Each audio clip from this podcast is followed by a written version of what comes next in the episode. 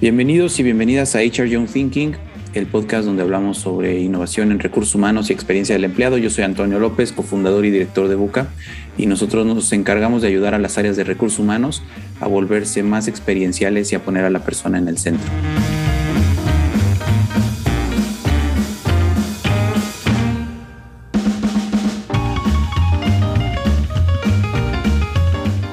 El día de hoy me acompaña Carlos Hornstein.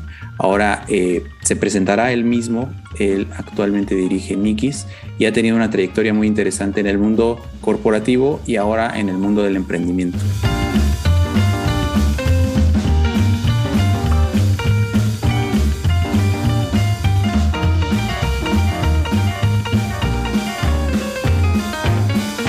Carlos, bienvenido. Muchas gracias por estar con nosotros el día de hoy en HR Young Thinking. ¿Cómo estás? Muy bien, muchas gracias Antonio y a, todos los que nos van a escuchar. Es siempre un placer compartir vivencias y, aprender uno de otros. Sí, yo creo que ese es el espíritu de este espacio, un espacio para generar estas conversaciones, aprendizaje y buenas experiencias también para todos. Carlos, a mí eh, eh, tuve la oportunidad de, de, conocerte a partir de esta experiencia en el World Workplace Accelerator y me llamó mucho la atención tu perfil profesional, eh, cómo lo has construido, cómo lo has llevado hasta este punto de emprender un negocio del que hablaremos un poco más adelante. Y me gustaría un poco entonces para iniciar que nos platiques pues lo más breve posible, aunque tal vez no sea tan breve, esta experiencia tuya desde el mundo corporativo hasta lo que estás haciendo el día de hoy. Porfa. Bien, supongo que por, la edad igual lo has dicho de que tiene que ser breve. Eh. el reto es que sea breve. No, no, no. Empezaré simplemente dando dos, dos, anotaciones sobre mi biografía. Eh, yo soy nacido en, en, Barcelona, de un padre suizo y una madre francesa. Eh, tengo a cuatro peques que viven aquí en, eh, en Barcelona. Y en lo que, mi, lo que es mi carrera profesional, soy ingeniero nuclear, hice un MBA también en Estados Unidos y voy a dividir, digamos, lo que es mi experiencia en, dos partes en mi vida. los primeros 15 años los he dedicado al mundo industrial, siempre relacionado con, ah, con el, área de ventas, ah, trabajando para empresas como en Siemens, en Alemania, en Malasia, en Estados Unidos, y muy enfocado siempre al mercado latinoamericano. Y los últimos 15 años ah, los he dedicado al mundo de la formación superior y estar muy relacionado con las empresas y los directivos para desarrollar el talento. Entonces, básicamente esa ha sido mi trayectoria. He estado también otra vez en Estados Unidos, en Inglaterra y en, y en España. Así que bastante diverso mi, mi currículum. Y en, el, en, lo que se refiere al emprendimiento, pues eh, he pasado de ser un directivo a, a ser también emprendedor. Eh, y al final he emprendido también las empresas donde estaba anteriormente y ese ADN probablemente viene por, ah, por mi padre, que siempre ha sido emprendedor. Y, lo más importante creo que en las personas, más que si es un directivo, un emprendedor, es, saber por qué está en esta vida. Y, yo tuve la suerte a través del MBA, conocí a Jimmy Carter y fue en ese momento, pues a los 35 años, que encontré pues, eh, esa razón de ser, que es la de ayudar a crecer a las personas, es lo que me ha guiado hasta el día de hoy, con mis 52 años. Padrísimo sí fue muy breve y, muy interesante. Yo creo que este, eh, nos daría para un episodio completo platicar de esto. Me, llaman, sin embargo, la atención dos temas, ¿no? Ahora dices que siempre te has enfocado en la región de la TAM. De hecho, la razón por la que nos conocimos es por el interés que tienes de impulsar tu negocio o, como lo estás haciendo de impulsando el negocio en la TAM, porque a pesar de la perspectiva tan global en mercados tan desarrollados como Europa o bueno, Asia, Estados Unidos, ¿Cuál es tu enfoque en Latinoamérica, digamos, a nivel muy general, que ahora eh, te hace voltear mucho más hacia acá, incluso estando desde España?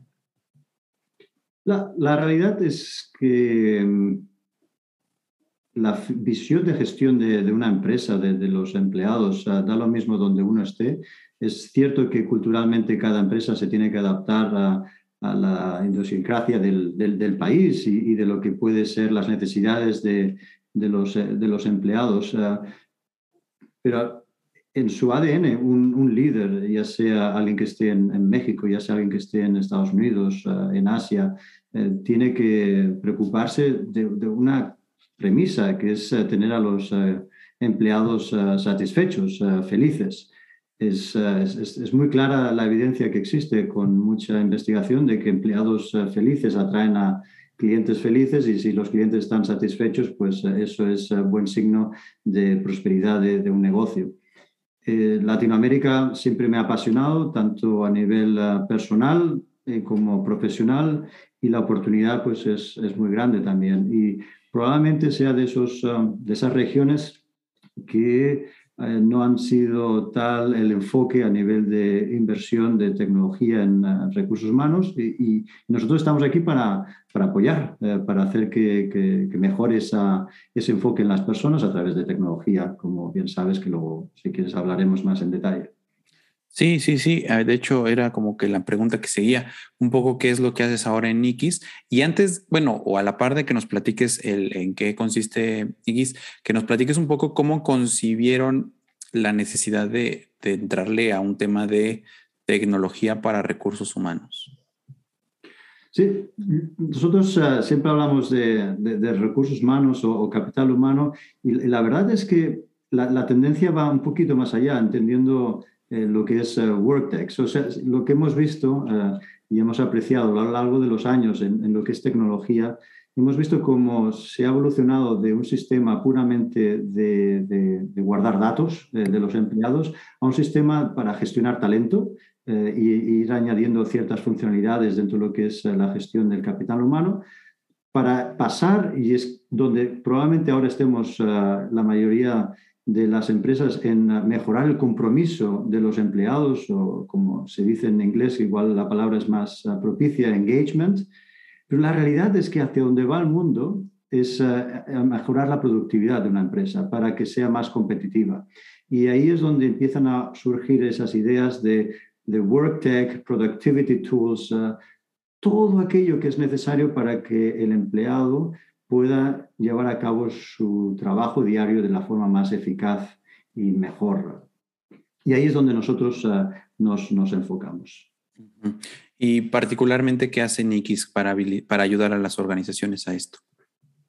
nosotros como, como Nikis somos uh, una plataforma de, de, recursos humanos uh, que se enfoca sobre todo en lo que es la, la experiencia del empleado y busca cubrir todas las necesidades que pueda tener la, empresa para mejorar esa experiencia, desde la parte de reclutamiento, de selección, a la parte de formación, de onboarding, de evaluación de desempeño, pero también incluir elementos que probablemente no estén dentro de lo que es la, función de recursos humanos directamente, pero sí indirectamente, puede ser eh, la gestión eh, de, encuestas, eh, también el saber cómo está el clima laboral, pero también a la hora del desempeño, pues también saber y enlazarse con otros sistemas dentro de la organización para poder hacer más efectiva esa, esa labor.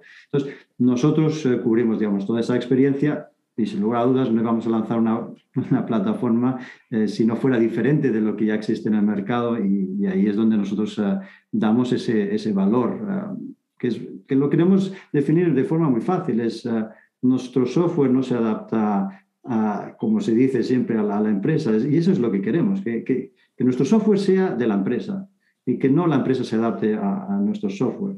Y eso es súper crucial. Ah, nosotros queremos que sea simple, intuitiva, de fácil uso, eh, que sea fácil de, instalar, ah, que, la gente vea que, que, puede utilizarla como una herramienta cualquiera y sobre todo que las empresas lo vean que es flexible y configurable a, medida que van introduciendo nuevas funcionalidades.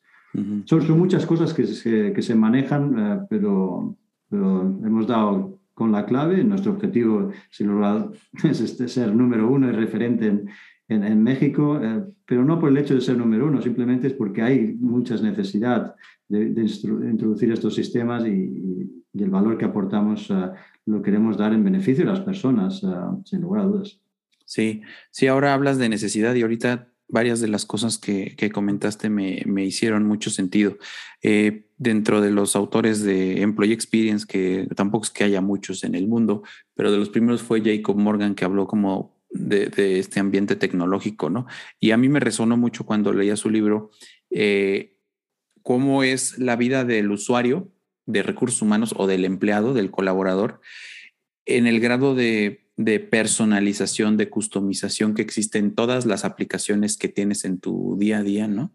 Hace algunas semanas, meses, entrevistaba en este espacio a, a un CHRO de un, un ex CHRO de un banco que ahora es CHRO de una fintech y hablaba de esta customización que tienes en tu teléfono, ¿no? que cada teléfono es único y está hecho a tu medida, o la experiencia que te brinda Spotify cuando cada año te permite recordar y conocer como, como qué, qué canciones fueron las más escuchadas y todo.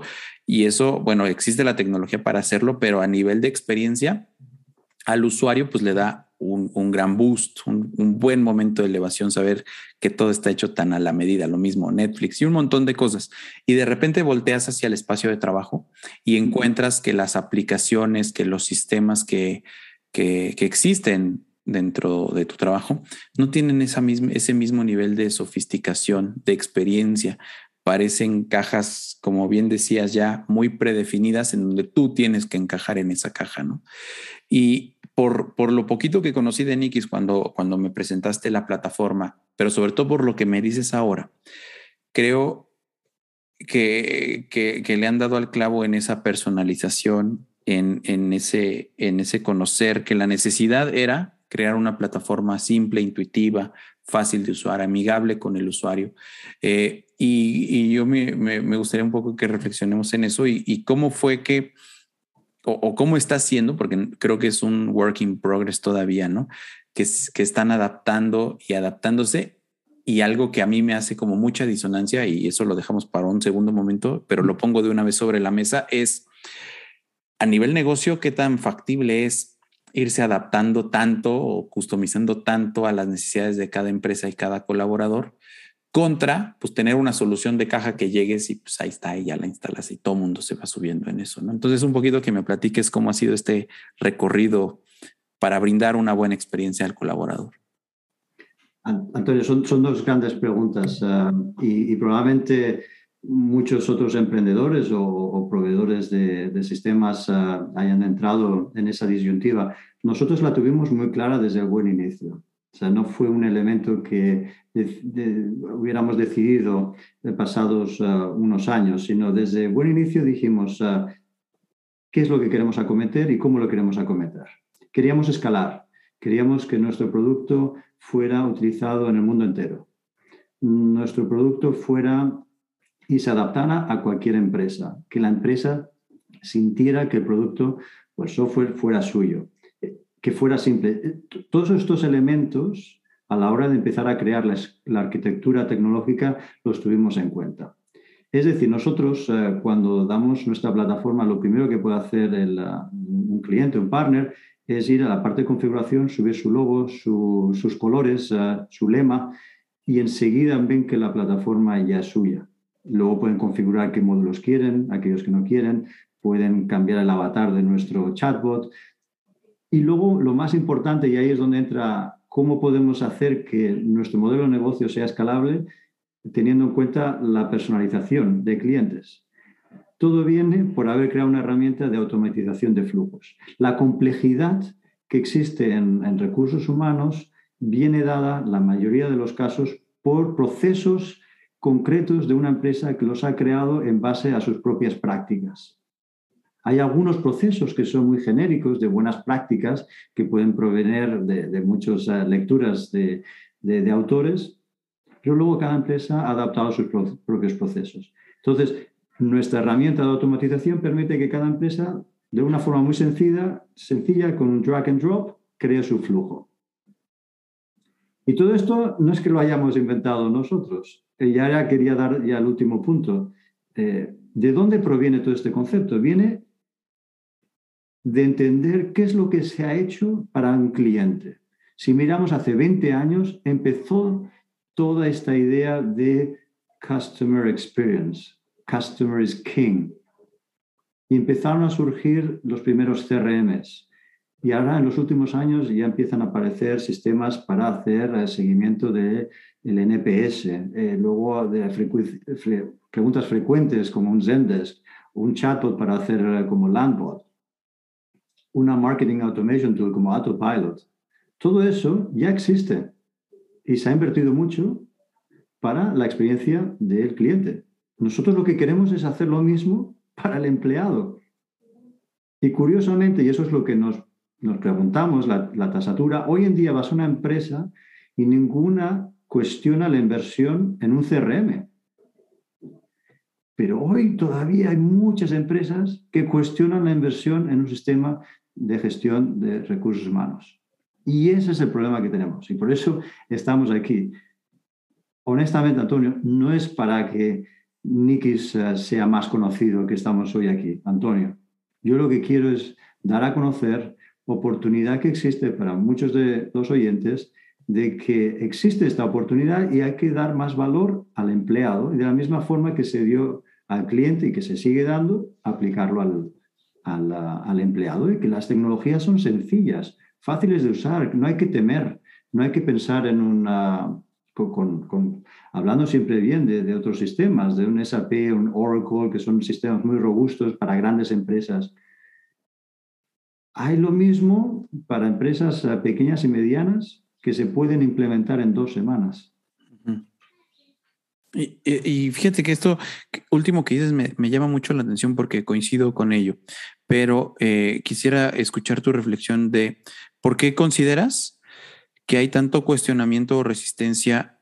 Eh, ahorita que te escuchaba hablar, decía, bueno, es que eh, tal vez para muchos perfiles de los que nos están escuchando, que son profesionales de recursos humanos, que quieren impulsar la tecnología, pero parece un lenguaje eh, tal vez escucharon esto que acabas de comentar y entendieron la mitad de las cosas que dijiste o, los conceptos, la tecnología, suenan como barreras difíciles eh, de superar cuando hablas de procesos centrados en recursos humanos. Primero es, ¿lo identificas así, así o no? O bien, ¿qué barreras tú has encontrado para para transformar o abrir un poco más la mente hacia la tecnología aplicada a procesos de, talento? Eso es, un reto esta pregunta. Intentaré diseccionarla o, dividirla en, diferentes apartados. El, primero de ellos, la tecnología en, recursos humanos no tiene por qué ser diferente que la tecnología que se puede aplicar eh, en, en, el día, en el uso del día a día, como puede ser un, WhatsApp, un Teams o en, Zoom, como estamos uh, ahora, es descargarse una aplicación y, utilizarla, ¿no? Como, como usuario, está claro, como administrador, pues tienes que hacer ciertas configuraciones. Pero tiene que ser así de sencilla, no tiene que entrar uh, uno con una barrera mental diciendo mm, esto va a ser complicado. Yo creo que hoy en día las empresas, en este caso nosotros como hemos puesto eso como premisa. La instalación del sistema se hace en uh, una hora, simplemente se cargan los datos de los empleados, se enseñan los procesos y se lanza la invitación a los empleados y ya pueden empezar a utilizar la plataforma. no hay nada más complejo que hay detrás.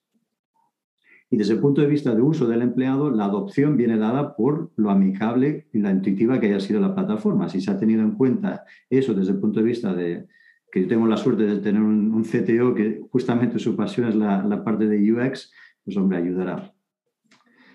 La otra, y ahí es un poquito el, reto, en el reto en el que se encuentra una empresa. Ya no, ya no entraré ahora en recursos humanos, pero en una empresa en la mayoría de las empresas, independientemente de los países, y he hablado con muchas empresas, eh, sobre todo medianas y pequeñas empresas, el valor de recursos humanos todavía no está puesto donde debería estar. Y siempre me pregunto, ¿y por qué no? ¿Por qué siempre recursos humanos está, voy a decir, en los últimos de la lista en cuestiones de inversión? ¿Por qué se considera el Departamento de Recursos Humanos un centro de coste, solo pensando en la gestión de personal, porque es un centro de coste. Entonces yo siempre digo, ¿será porque igual no se hacen ah, métricas de la misma forma que se hacen métricas como eh, los departamentos de ventas y de marketing? Y yo busco todo el rato, si quieres, toda la analogía entre ventas y marketing con, con recursos humanos, porque me parece la más fácil de hacer la similitud.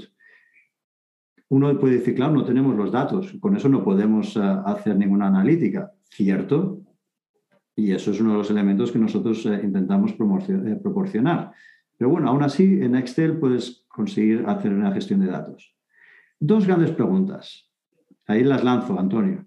Cuando la, gente pregunta cuál es el objetivo de recursos humanos, Yo doy la respuesta que al final debe ser algo muy simple como atraer talento, retenerlo.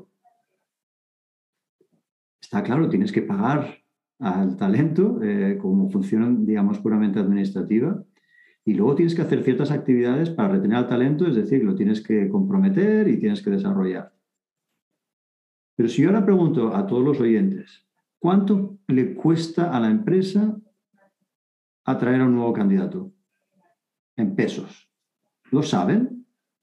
O por el contrario, otra pregunta, ¿cuánto cuesta cada vez que un empleado deja la empresa? ¿Cuánto le cuesta eso a la empresa? ¿Eso lo sabe? ¿Eso lo pregunta el CEO? ¿Lo tiene la persona de recursos humanos? Solo cuando tengamos estos datos, nosotros podemos ver el impacto positivo que tiene una herramienta como la nuestra, en la cual podemos reducir el coste operativo y mejorar el compromiso de los empleados con una mejor comunicación. Con lo cual, es como un círculo vicioso. Si yo no analizo los datos, tampoco podré pedir inversión para poder mejorar lo que yo tengo. Y nos quedamos en status quo, que es gestionar todo lo que es el capital humano a través de Excel o a través de WhatsApps, a través de email, con tecnologías que yo siempre digo es, when good is good enough. Pero yo creo que hoy en día ya tenemos la oportunidad de invertir lo que cuesta el desayuno de una persona para poder eh, ofrecer una experiencia a través de una aplicación amigable. Eh, eso es mi, mi lucha para que, las personas de recursos humanos se sientan valoradas, no por su labor administrativa, sino su, su valor eh, más allá de lo que es el valor que tienen que aportar en la, en la organización. Sí, mucho más estratégico, diría yo. Y lo que dices al final me llama la atención de que ya incluso es muy accesible esta, esta tecnología muy al alcance de la mano, tal vez es más bien una barrera eh, cognitiva o mental de decir, bueno, es que no le entro a la tecnología porque me suena a configuraciones extensas, implementaciones, largos procesos de implementación. A mí me pasó, yo implementé en una responsabilidad que tuve como director de personal un sistema de estos grandotes un año implementándolo y al final el nivel de uso reportado pues fue bajísimo, ¿no? Porque pues muchas razones. Una de las principales es, era una máquina, un coche muy sofisticado, muy grande, con muchos, muchas cosas que no se acercaban a la operación de, la, de mi equipo y de mi organización. Y que por el contrario, las áreas seguían demandando talento rápido, eh, por ejemplo, y nosotros el, músculo o la habilidad que teníamos desarrollada era para seguir adquiriendo talento, seguir llevando esos procesos pues en nuestros propios controles que era Excel. Y entonces, en el mejor de los escenarios o al principio, ¿no? El, mejor estándar que tuvimos fue duplicar el trabajo, seguir gestionando nuestro Excel a la par que gestionábamos el sistema. Y al cabo de un tiempo, cuando hubo una crisis, ¿no? De contrataciones y necesitábamos traer mucha gente rápido, pues lo más fácil para nosotros fue, pues, dejar el sistema y seguir enfocándonos en el Excel, que era lo que hasta ese momento nos había funcionado. Y pues ahí sigue el sistema sin, sin tener como, como ese nivel de uso, ¿no? Y, y, acá como que lo que han pensado mucho es cómo vencer esas barreras en lo operativo y en lo financiero, incluso para que pues se pueda implementar rápidamente. Y lo que me gustaría también escuchar tu reflexión es un poco como el, el estándar. A ver, decíamos, por un lado, como que estos grandes sistemas que, que, es, que solo para grandes empresas y que pareciera que solo las grandes empresas merecen o pueden o tienen la capacidad de invertir en tecnología, pero por otro lado, en, México, por ejemplo, más del 90% de las empresas son pequeñas y medianas. Y cuando yo hablo con eh, de este tipo de empresas, eh, me encuentro con que la persona de recursos humanos literalmente es una o dos personas que su agenda está tan llena, que tienen tanto trabajo, que difícilmente se van a poner a explorar este tipo de herramientas, mucho menos se van a poner a pensar en cómo implementar un sistema de estos así robustos, ¿no? Entonces, ¿qué tan fácil, y creo que ustedes lo han hecho bien, es para ellos eh, ponerse a pensar y ahora, y más que qué tan fácil o difícil es, qué tan necesario es en la coyuntura que vivimos el día de hoy, abrazar mucho más la tecnología, la transformación digital y sobre todo el concepto o el pensamiento de experiencia hacia el talento. En tu experiencia, ¿cómo lo has vivido eh, esta, esta fase como de, de convencimiento o bien si ya están convencidos los líderes de recursos humanos o de negocio de estas pequeñas y medianas empresas en nuestra región? Bueno, Antonio, desgraciadamente no he podido tener la oportunidad de hablar a las cuatro millones de pymes que tenéis en, en, México, pero sí es cierto de, de todos los clientes que, que, tenemos, es cierto que ya son uh, personas uh, y organizaciones que están con una necesidad de avanzar, que se han dado cuenta que, que tienen que avanzar, que no pueden seguir de la misma forma, bien sea porque tienen una actividad tan grande que de alguna forma el Excel eh, o, o las diferentes herramientas eh, ya no les permite operar. Y cuando tienen esa necesidad es cuando ya empiezan a hacer esa, esa búsqueda activa y, y, nada más presentarles la plataforma en la primera demo, le salen, como dice Mireia, nuestra cofundadora, le, le aparecen angelitos en, en, la, en la cara. Y es verdad, al final ven que es muy sencillo, que pueden crecer, que pueden tener todo al alcance. Al final, la persona de recursos humanos no mira solo la parte administrativa. La, ilusión de una persona de recursos humanos es poder ayudar a crecer a las personas, o eso creo, eh, o eso me gustaría que, tuvieran en mente. Y, cómo hacer ese valor añadido que tú decías estratégico. Si eliminas esa carga administrativa y además le das la oportunidad de tener funcionalidades interesantes como la evaluación de desempeño, lanzar encuestas, hacer un proceso de onboarding automático, que además tengas todas las noticias corporativas en un mismo espacio, que puedas formar a los equipos con micropíldoras, que tengas un canal de comunicación por temáticas. Es que es como una ilusión que todos han tenido y que se les abre los ojos. Entonces, el reto es abrirles los ojos y al final de nuevo, esas barreras las tienes que romper mostrando el producto, mostrando cómo es. Desgraciadamente ese es el reto. Es decir, hoy en día todavía no veo que, y haciendo otra vez el símil, una persona puede comprarse un CRM por, uh, con el ordenador. Vas a cualquiera de los proveedores, das tu tarjeta de crédito y lo compras.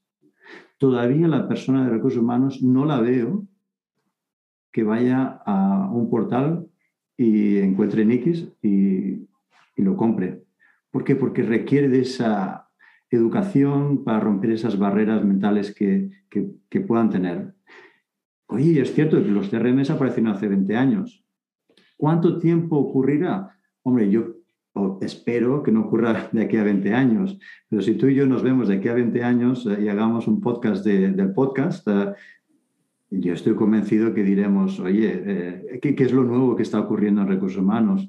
Y que el, tema de una implementación de un sistema de gestión de capital humano ya no sea el tema que hablemos. Ya lo darás por hecho todas las empresas ya lo tienen. Eso es, eso es lo que yo presagio y, para eso pues hay que hacer un poquito de, cultura ¿no? y educativa y para eso estás, eh, para eso estamos todos, Antonio. Sí, sí, este, eh, eh, me, gusta mucho esto que dices. De seguro lo vamos a hacer, espero que no en 20 años, tal vez en 5 o 3. Y me gustaría también por eso, y para que quede como grabado, eh, ¿cuál es tu perspectiva ah, de, esta transformación, pues ya digital? O sea, es como que el concepto más amplio y más, más, más conocido, pues, pero de esta transformación digital hacia, las, hacia el trabajo. Es decir, ¿qué, qué es lo que va qué es, qué es lo que le va a pasar a las organizaciones gracias a esta transformación digital que estamos viviendo?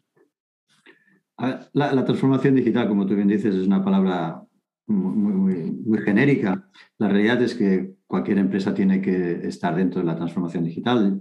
Eh, probablemente la mayoría de las empresas empiecen la transformación digital relacionada con el cliente, al final está claro, el cliente es el que aporta ingresos eh, y, es lo que hace que la máquina funcione. Eh, pero no hay que olvidar que al final las personas que están en ventas son personas que también hay que atraer y retener y, motivar. Entonces, la transformación digital es, una realidad. ¿Cuánto tardará en aplicarse en todas las funciones de la empresa? Yo creo que es ah, una necesidad que va a venir dada por el mercado laboral. Eh, las nuevas generaciones eh, están muy habituadas al, uso de, herramientas y poco a poco van a ser las nuevas generaciones que entren en estas empresas que van a pedir eh, tener un sistema moderno de comunicación ah, y, de, y, de, gestión. Y voy, a darte ejemplos muy sencillos. Ah, al final aquí no se trata de poner más Nikis más en valor que otros eh, proveedores, pero un simple chequeador, un chequeador de, tiempo. El chequeador de tiempo te permite hacer muchas cosas, no solo pensar en el control de las personas, si están trabajando ¿no? y cuánto, cuánto entran y cuándo salen, si las pausas que hacen, si están en remoto o no están en remoto. También sirve para entender el tiempo que tú le dedicas a un cliente, a un proyecto en concreto. El mundo del trabajo va hacia proyectos y colocar diferentes personas en proyectos. Sé que esto suena como algo igual muy avanzado, no se aplica en todas las organizaciones, pero vamos hacia allá. Y si ya nuestras plataformas que desarrollamos ya piensan en ese what's next, eh, eso será pues un, gran paso y no tendremos que estar en una nueva evolución de nuevas herramientas. La gestión de contrataciones eh, o de freelancers, eh, gig workers, al final el pago de estos eh, va por el departamento de finanzas. Nadie los considera dentro de la organización. Yo creo que ninguna organización de los oyentes en, el mapa organizativo, en el organigrama, aparecen estos freelancers.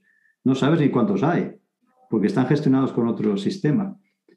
Pero son personas que tienen y aportan valor a la organización. Hay que tener análisis de, del coste que significa no solo el salario de las empresas, más allá de toda la nueva normativa que hay en, México que, del outsourcing, que, también estamos muy, muy, muy involucrados nosotros, como cualquier organización.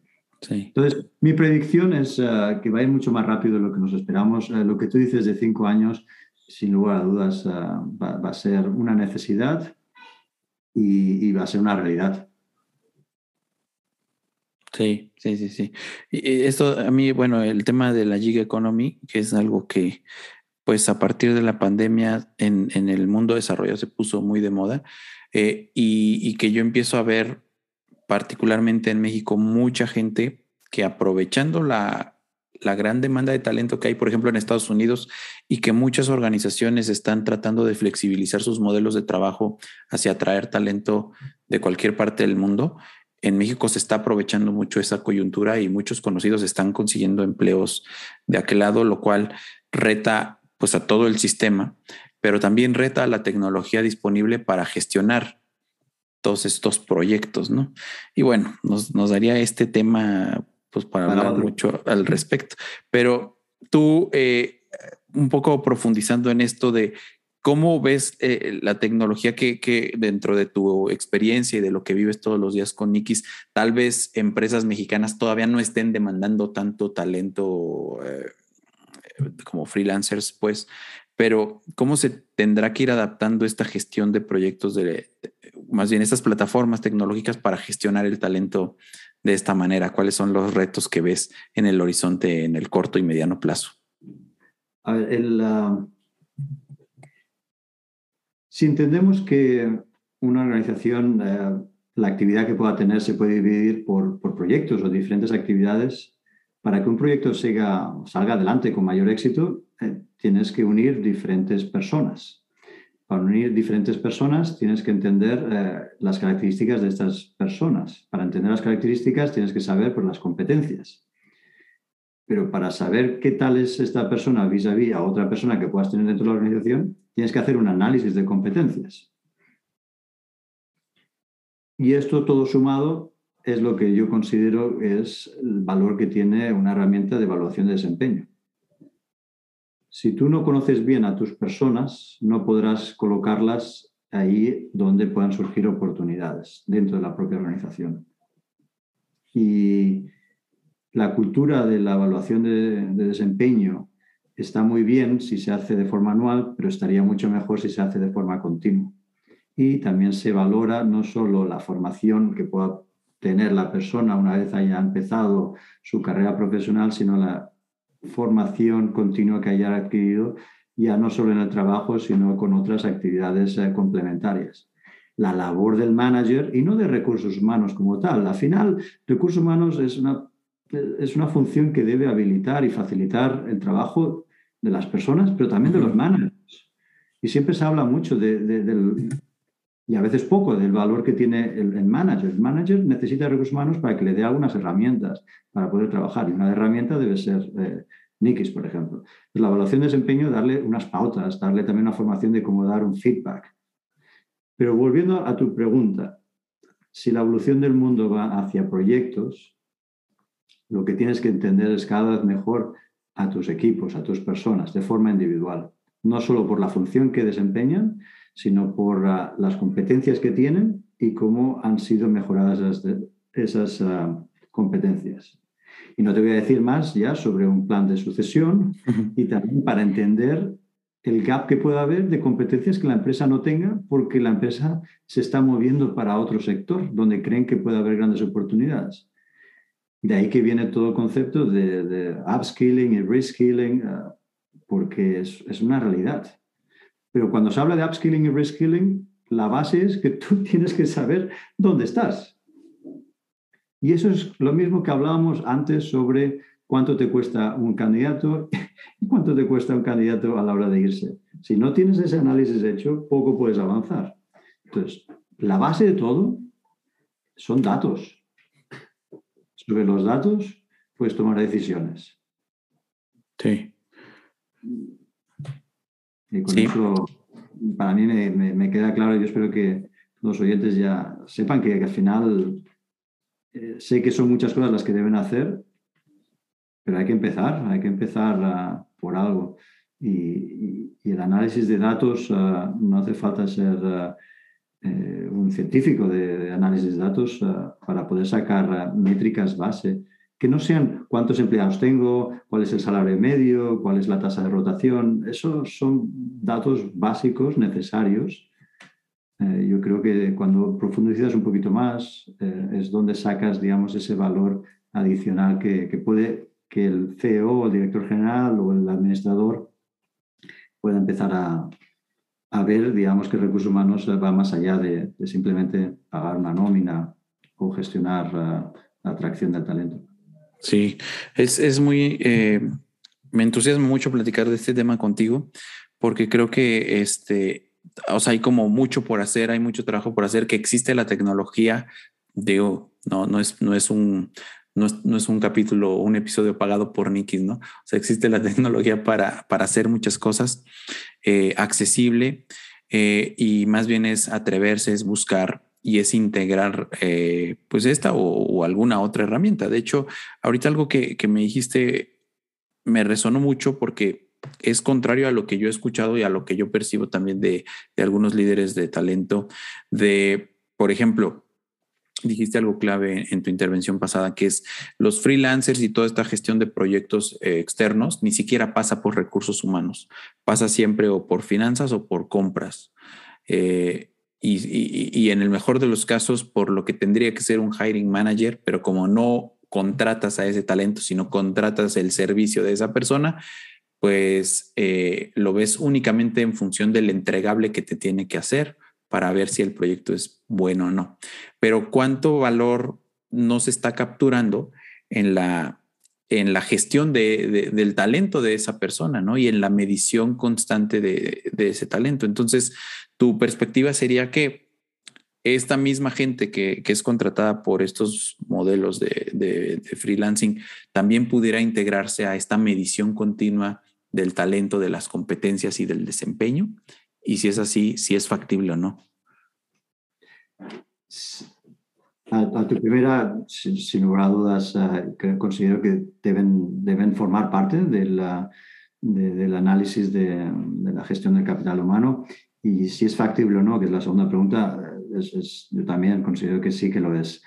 Eh, requiere de un, cambio cultural, pero si realmente se sabe que este tipo de organizaciones eh, que trabajan con freelancers van a existir sí o sí, La cuestión es por qué no te adaptas y piensas ah, de que el valor que aportan no es solo el proyecto, sino hay una persona detrás o, una empresa detrás.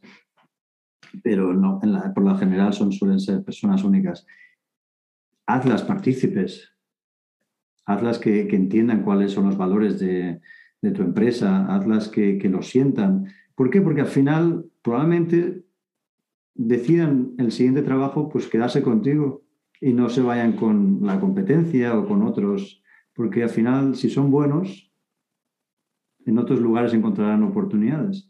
¿Por qué no piensas en ellos como una oportunidad de, fidelización y, de retención y no simplemente como un coste eh, que, tiene, que aporta un valor?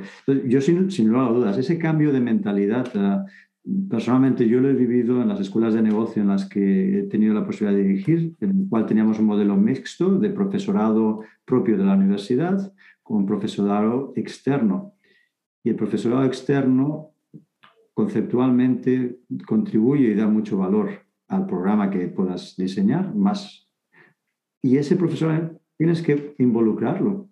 Se tienen que sentir orgullosos de, de, la escuela, universidad que representan. Pues lo mismo, aplicado al mundo de la empresa. Eh, yo solo animo a los eh, oyentes de que, lo, de que, lo, que hagan test. La cultura de experimentación, eh, que es otro de los elementos que, que, yo personalmente y dentro de lo que es Nikis también utilizamos, hay que experimentar. No hace falta, si tienes a, a 55 freelancers, hacerlo con todos. Hazlo con uno o dos.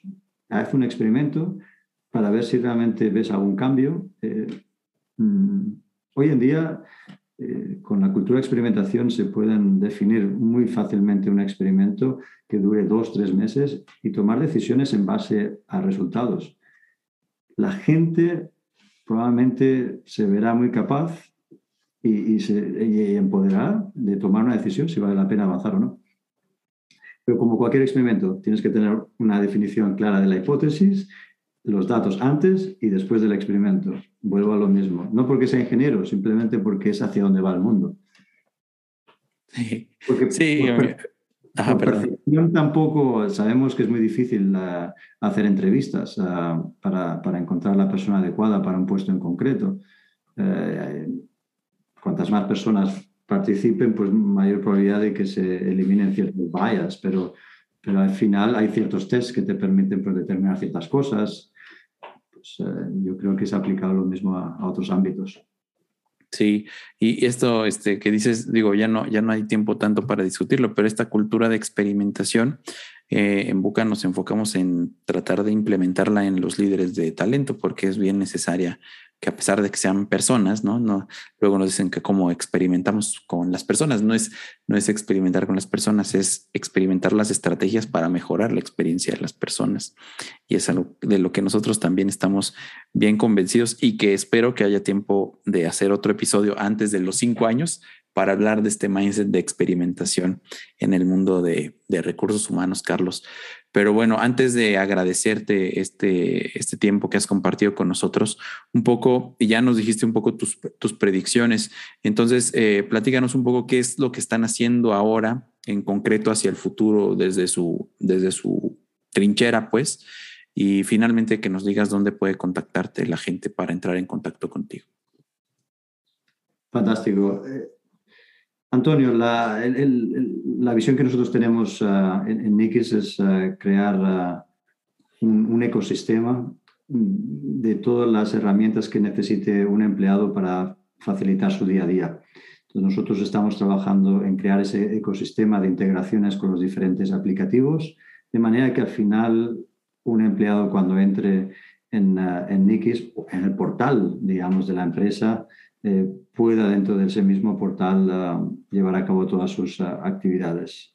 Y si es cierto que somos la única herramienta que hay que tiene un, chatbot. Ah, nuestro chatbot ahora es bidireccional. Nos gustaría que fuera predictivo, que pudiera dar indicaciones de cuando una persona eh, es susceptible de, tener un burnout ah, o que realmente eh, no está participando y que probablemente pueda salir de la empresa. Eso sería, creo, también de gran valor para el manager y para la persona de recursos humanos.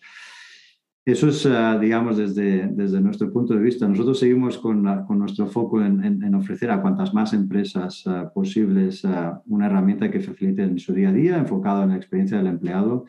Y, y al final, cuantas más clientes tienes, uh, más inversores tienes, más equipo tenemos y, al final hacemos más para el, para, el servicio, digamos, de, de la sociedad. como tú decías, el 90 y tantos por ciento son pymes, uh, y ayudar a crecer a las personas. Y algo que quiero que, que, los oyentes uh, se lleven más allá es uh, que nuestro objetivo es similar a, a, lo que es el, el, proyecto de vida de Mireia, Bernat y míos, que es ayudar a crecer a las personas y la tecnología pues ayuda a hacerlo, pero son las personas que dirigen a otras personas que lo hacen posible.